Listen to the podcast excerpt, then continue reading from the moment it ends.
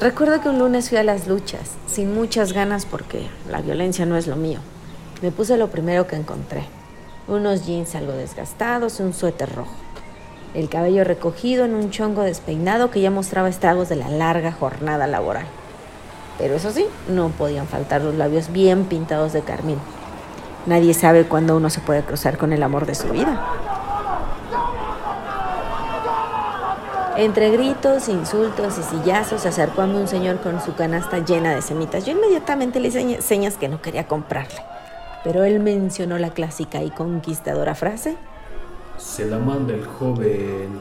Entre toda esa gente ni distinguí de qué joven me hablaba, pero como dice mi abuelita, la educación es para el que la da, mijita, no para el que la recibe. Así que la tomé y agradecí con una sonrisa y ni supe a quién exactamente. ¿Quién en su sano juicio manda semitas para conquistar? Como buena poblana pensé que estas no eran las originales. ¿Dónde está el pápalo? ¿Por qué le ponen papas? ¿Qué clase de sacrilegio es esto?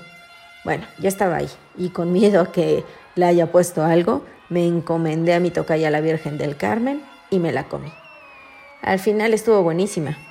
Aunque las originales llevan quesillo y milanesa, ¿eh? Al término de esta bestialidad, el chico que mandó la semita me estaba esperando. Alto, moreno y muy guapo. Como todo un caballero se presentó y me invitó a salir. La verdad moría de ganas por decirle que sí. Pero soy poblana y no puedo ser tan fácil en esta vida.